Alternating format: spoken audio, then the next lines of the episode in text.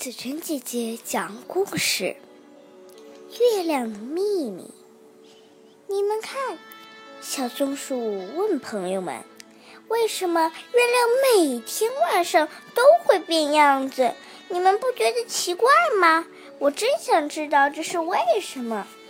要是我们爬上去看看，会发现什么秘密呢？”我也去。小猫说：“月亮可能像我一样。”有时伸懒腰，有时缩成团，都随我心意。一起去吧。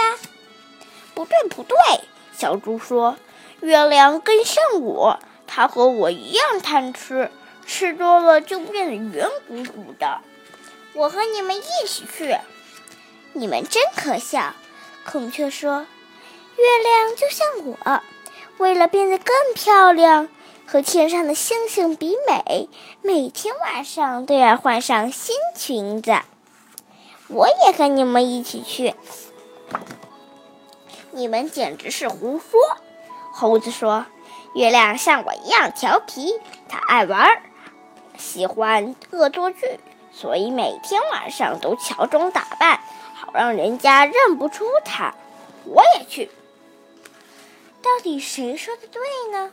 是小松鼠、小猫、小猪、孔雀，还是猴子？到了天上，真想不到，月亮不止一个，而是好几个。他们按时间的顺序排好队，轮流照亮夜晚的天空。好美的月亮！猴子说：“我真想摘一个带回去。”我也要，我也要。所有的朋友们一起大声叫，于是每个人摘下来一个月亮，但是用来做什么呢？小猫最讨厌下雨，做个雨伞吧。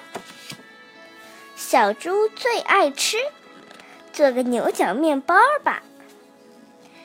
孔雀最臭美，做个帽子吧。